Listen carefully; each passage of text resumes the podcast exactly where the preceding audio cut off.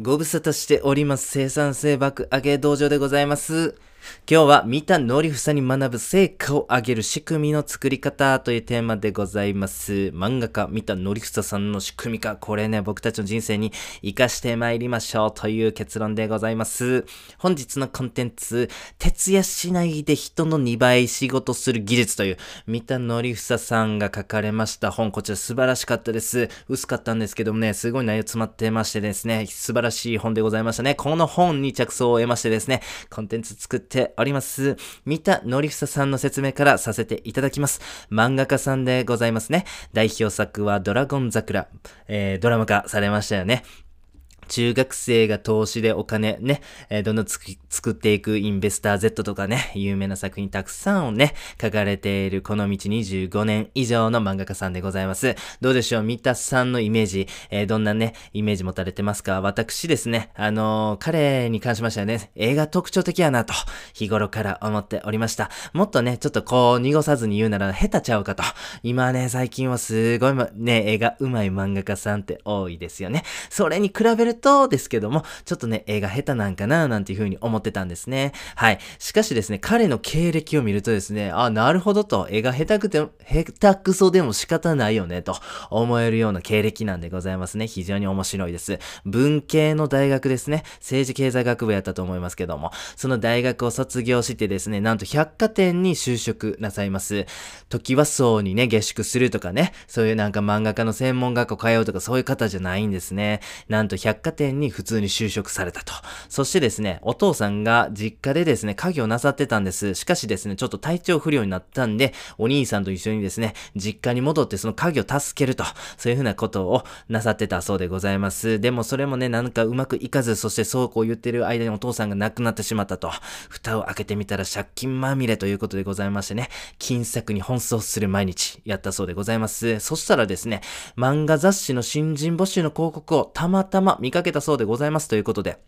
そこで、いや、俺漫画描けるんちゃうと思ってですね、新人賞の応募を即決、そこから漫画家としてのですね、キャリアがスタートしたわけでございます。この経歴からわかるように、最初から、もう幼い時から漫画家になろうとしてなったわけじゃないんですね。はい。ということで、もともとそんな専門的な教育も受けてないし、下積みもしてないということでね、映画下手なのも納得ですよね。そんな異色の経歴から漫画家になった三田則房さんですね。えー彼がですね、大切にしている仕事の流儀、これね、非常に僕たちのこの生産性向上に、あ、あの、有益なですね、アイディアがたくさん詰まっておりますんで、見ていきたいなと思っております。一つ目ね、徹夜しないという流儀でございます。はい、えー彼はですね、徹夜で上げられる成果、たかが知れてると考えてるそうでございます。だからこそですね、この徹夜が常態化しているこの漫画家業界、これをですね、仕組みで解決できないか、そしてですね、えー、試み、解決を試みて成功したということなんでございます。ます徹夜しないで生産性上げられんのか、その結果ですね。はい、アシスタントを辞めへんと。そりゃそうですよね。定時で帰れたらアシスタント辞める理由ありません。そして体調がいいからどんどん成果上がると。そして仕事の質も向上すると。そして新しい取り組み、例えばデジタル化とかね、そういう風なものにもね、前向きにみんなチャレンジしてくれるんだと。余裕があるからでございますよね。はい。徹夜せずにしっかりと生産性を高める取り組み、これ大成功です。いいことずくめやったんでございますね。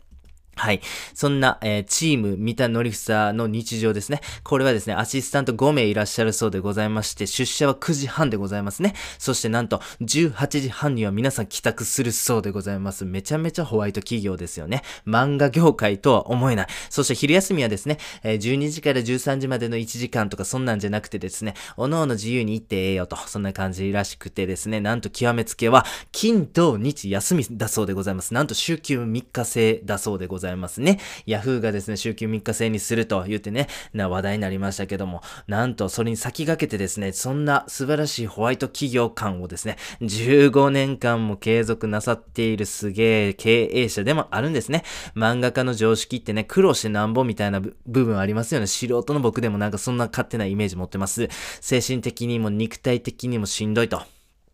まあそういう世界だなっていうイメージが勝手にあります。それこそ漫画家さんっていうのは命を削ってですね、自分の作品に注ぎ込むそんなね、イメージがございます。でもそれってね、もしかしたら思考停止なのかもしれない。本当にそうなのか？本当に精神的にも肉体的にもしんどくないと漫画って書けないのかと。三田さんはそこに疑問を持たれたそうでございます。いや、もっと効率よく仕事できるんじゃないの？よくよく見てたらみんなダラダラしてるから仕事終わってないだけじゃね？ということでございまして、仕組みを整えたんでございますね。そしたらみんな定時で帰れた。それどころか週休3日制でございます。徹夜しない。それを仕組みによって解決できたということでございますね。二つ目、チャンスは逃さないということでございます。はい、御年64歳でございますが、なんと週刊連載日本抱えていらっしゃいます。それどういうことかと申しますと、毎週40ページにわたって原稿を収めないといけないということなんでございます。えー、ただでさえね、しんどい漫画執筆、しかも64歳。これ体力的にもめちゃめちゃしんどいんですよね。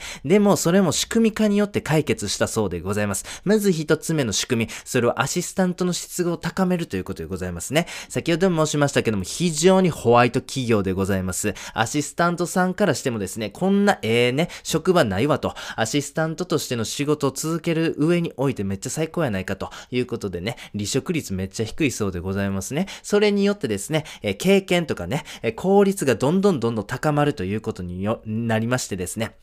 この週刊連載日本というね、非常にタフな、えー、スケジューリングなんでございますが、アシスタントさんの力によってですね、ね、うまくこなせていると。そしてもう一つ、新しい技術を積極的に導入しています。例えば、背景を書くのを外注化できる、デジタル化することによってですね、効率化できるみたいなね、そういうことやってる会社さんがあるそうでございますね。えー、そういうのあると知ったらすぐに外注化する。そういう風な新しい技術を導入することによって、効率化を実現している。それによってですね、あ、皆さん週刊連載もう一本増やしませんかっていうチャンスに対してですね、やりますと、すぐ手をね、挙げられるということでございます。次ね、個人の頑張りよりも仕組み化の方が大切だと、そういうことでございます。これ、プラント工事の話というのがですね、本書で語られていました。これね、非常に示唆的やったんでご紹介させてくださいね。はい。えー、例えば砂漠の地域にですね、ちょっと工場を作りましょうかと。そのために日本からの会社が、えー、そこにプラントを作ります。アメリカの会社がプラントを作ります。その時ですね、非常に対照的なね、えー、そのプラント工事が、えー、なされるということで紹介されていました。日本の企業であればですね、まずは掘ったて小屋作ると。はい、そこにですね、もう単身赴任で家族との長い別れをしてですね、そこに乗り込んでくると。食べるもんもカップラーメンみたいな粗末なもんやと。そして頑張って働きながら、いつかこの工事が終わって帰れる日を夢見て頑張り続ける。これがね、日本の企業だそうでございます。かたやアメリカでございますね。なんとですね、まず、その従業員を掘ったて小屋に入れる前にですね、ホテルみたいな建物を建設してしまうそうでございますね。その建物にはプールもある、ゴルフ場もあると、もうめちゃめちゃ快適に過ごせる環境をまず作ると。そしてそのホテルみたいな建物が完成してから家族と一緒に作業員が乗り込んでくる。そんな感じだそうでございますね。はい、これってまさにね、この仕組みなのか、それとも個人の頑張りなのか、それにもね、何を重要視してるかということをめちゃめちゃ象徴的に表していると思います。違いといたしましては、日本は個人の努力で解決しようと、確かに環境は劣悪です。食べるものも劣悪です。でも個人が頑張ればしっかり成果上げられますよね。だから頑張りましょう。これが日本の考え方。そして対してアメリカ。これはもう別に個人の頑張りなんて期待してないよと。そもそもそこに期待しちゃダメだよね。だからこそ少しでも快適に頑張って働いてもらえるためには環境とか仕組みを整えましょうと。それによってしっかり生産性担保できますよねというね。この日本とアメリカの考え方の違いが、えー、現れている例だというふうに思います。アメリカではあんまり個人の頑張りって期待されてないというふうなことがあるそうでございますね。それより環境とか仕組みとかで解決した方がいいよね。こういうエビデンスベースの、あのね、その展開、えー、がされているということでございますね。じゃあ果たして日本的なこの個人の頑張りに期待するのか、それか仕組みで解決してしまうアメリカ的なやり方が正しいのか。これはですね、太平洋戦争の結果とか、グローバル社会においてですね、どっちの企業の方がですね、活躍してるかとかね、そういうふうなことを鑑みますとですね、結構答えは出てるんじゃないかと。まあ、つまりね、個人の頑張りには限界があるということですよね。だからこそですね、特に組織の生産性を上げるにおいてですね、個人の頑張りに頼ってはダメだと。仕組み化が大切だよね、ということをですね、三田さんはおっしゃりたかったということでございます。そして三田さんが実際にチーム三田のりふさをね、えー、組織する上においてですね、個人の頑張りなんていうのはやめようと、仕組み化しようと、もう絶対に定時で帰ろうと、絶対に週休み、えー、週休3日を保とうと、はい、そういうふうに仕組み化することによって、そこを改善していく、解決していくと。それによって結果も出てますからね。個人の頑張りより仕組み化の方が意義があるし効果があるんだと。そういうことでございます。次、日高屋のようなラーメン屋が理想ということでございますね。はい。漫画家さんなんでございますが、天才的なアイデアを苦しみながら生むと。なんかね、そんなイメージありますよね。これまさにラーメン屋で例えるならばですね、いっぱい2000円するようなね、こだわりのラーメン屋と言えるかもしれません。はい。ただ、一方でですね、えー、そこそこいいアイディアを途切れなく生むということもね、えー、大切な要因ですよね。これまさにどうでしょう。どんな駅前にもある日高屋さんと、えー、味はもうね、どのお店行っても80点を担保してくれる。まあそんな感じでしょうかね。はい。三田さんのポリシーとしても、こう毎日店を開けて食べてもらえ、え、開けて食べてもらって、ある程度の評価を受け続けることがですねですね、彼のその漫画家としてのポリシーの大切な部分だそうでございますね。だからこそですね、そのこだわりのラーメン屋がするようななんか一つの一つの素材にめちゃめちゃこだわってますとかそういう風なことでもなく、突飛なね、展開に頼らずにしっかりしっかりこう構想段階から寝ることによってですね、安定的に美味しいラーメンをずっと提供できるような漫画家であり続けると、そういう風なことがね、実現できているそうでございますね。次です。練習はいらないからとりあえずやるということでございます。漫画家さんなんでございますが、なんか下積みってすごい大切なイメージありませんか？はい。実際にですね、例えば時はそうとかね、そういう風な下宿してとかね、そう最近であれば専門学校もあるかもしれませんね。そういう風なしっかりとこうストーリーを練る練習とか、しっかり絵を描く練習、そういうものを経てですね、漫画家になるもんやと勝手に思ってしまいます。そういう風なね、世間的な一般的なイメージがございますんで、下積みがない三田さんに対してですね、いや、よく素人から漫画家になろうと思いましたね、とか、30歳から作品描けるなんて思うなんてすごい、みたいな感じをね、よく言われたそうでございます。そんなことを言われて三田さんですね、いつもこんな風に思ってた。は？いや、むしろなんでそんなこと考えるのか、そっちの方が疑問やわ、みたいな感じでございますね。はい、漫画家の分布ってね、天才と言われる人たちっていうのは本当に山の頂上の一握りでございますよね。でもその山の大半はですね、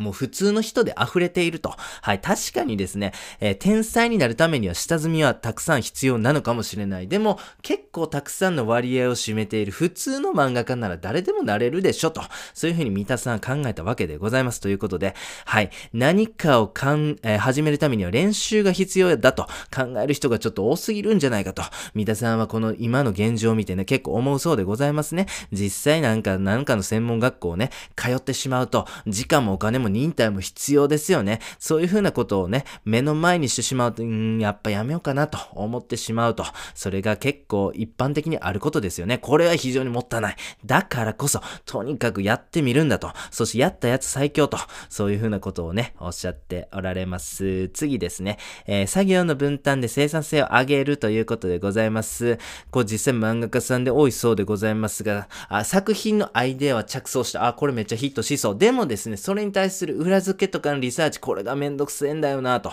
そういうふうに思う人多いそうでございますね。三田さんはそういうふうなシチュエーションになった時に、編集者に依頼するそうでございます。今度ちょっとこの歴史についてやりたいからちょっとリサーチしてくれへん？って、みたいな感じでございますね。そしたらその編集者さんがですね、A41 枚でこうまとめてくれると優秀やなという感じでございますが、それをもとにストーリーを練っていく。そんな感じでですね、作業分担。例えばキャラクターを作るとかね、ストーリーを作るとかね、しっかり書くとか、まあそういうふうな三田さんと三田さんのチームじゃないとできひんことっていうのはあるとは思うんでございますが、それ以外の誰でもやってもええんじゃないの？みたいな部分に関してですわ、え、にはですね、結構外注するそうでございますね。あとなんか実際に監修者ですね。例えば歴史にめちゃめちゃ詳しい人たちをチームに入れると、そうすることによってですね、あ、こんなストーリー考えてるんですけども、これは歴史的に整合性取れてますかとか、そういう風なアドバイスもらえるということでございます。積極的に分担できる部分、外注できる部分は、しっかりと利用していく。はい。リサーチを外注化できないかということに関してめちゃめちゃね、あの、実践されてるそうでございます。はい。最後でございます。こだわりは持たないということでございます。週刊連鎖のお誘いがありましたと。はい。それまでね、週刊連鎖すでに1本持てたと。そしてもう1本。それかなりきついそうでございますが、どうにかしてね、これ受けられないかと。このチャンス逃したくないと思ったそうでございます。そんな時にですね、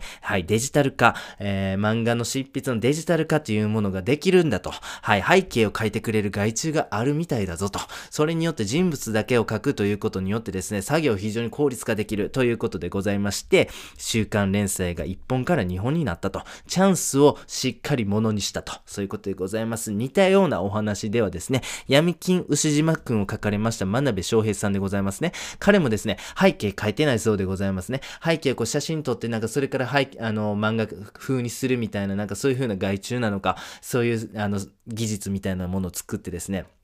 こう人物だけを書く必要で OK になったと。それによってですね、取材に時間かけられるようになって、かなりクオリティ上がったと。まあなんかそういう風なエピソードがあるそうでございますね。はい。ということで、こだわりも大変。確かにですね、背景までそれ自分で書くのがいいという風に思いますよ。そっちの方がね、作品に対する思い入れもいいし、なんか変な背景上がってきた時に、いや、俺が書いといた方が良かったなとか、余計なストレスとかもないという風に思うんです。しかもですね、この四半世紀以上にわたって、えー、プロのね、漫画として、漫画画家として書かれているこの三田さんでございますからね。もう新しいことにチャレンジすることは結構めんどくさかったりプライドが邪魔することやというふうに思うんです。でもですね、三田さんといたしましてはですね、とにかく長く連載を続けること、そしてチャンスを無駄にしたくないと、それがね、最優先事項やったわけでございます。はい。とにかく長く連載を続ける。これが大切なんです。彼にとっては。そしてですね、この長く連載を続けるってどういうことかと申しますと、こう牛になれと、えー、そういうふうなことに通ずるかなと思います。牛になれってどういうことかと申しますと、若き悩める芥川龍之介に対してですね、夏目漱石が手紙で送ったアドバイスにね、牛になってくださいと、そういう風にね、アドバイスをしたというね、逸話が残っております。これに関しましては別のコンテンツございますんでね、ご確認いただければという風に思うんでございますが、はい、長く連載を続けるという三田さんのポリシーのために、そのためには諦めないといけないことあるよねということなんでございます。それはもしかしたらこだわり、背景まで俺が書きたいというこだわりかもしれませんし、俺以外の漫画家はまだ気づいいてない俺だけのオリジナリティとか、まあそういう風なものかもしれません。そういう風なものを、えー、代償にですね、捨ててですね、その代わりに仕組み化効率化を達成してですね、長く連載を続けるということ、このポリシーを守りきったと、そういうことなんでございますね。はい。私たちですね、24時間しか時間はございません。有限なんですね。だからこそですね、何を取って何を捨てるか、これをしっかり決めるということがですね、こう生産性上げていくため、効率化していくため、仕組み化を成功させるために非常に重要な視点ということになっております。だからこそこだわりは持たない。プライドは持たないということでよろしくお願いいたします。はい、非常にですね、面白い示唆に富んだ本。徹夜しないで人の2倍仕事をする技術という本でございます。これ非常におすすめでございますので、皆様手に取って読んでください。この本に関しましてはですね、アイディアの出し方も非常に非常に面白いものがたくさんございました。こちら後日コンテンツにして改めて、えー、お届けしたいなと思っておりますんで、えー、楽しみに待っていてください。本日は以上でございます。ありがとうございました。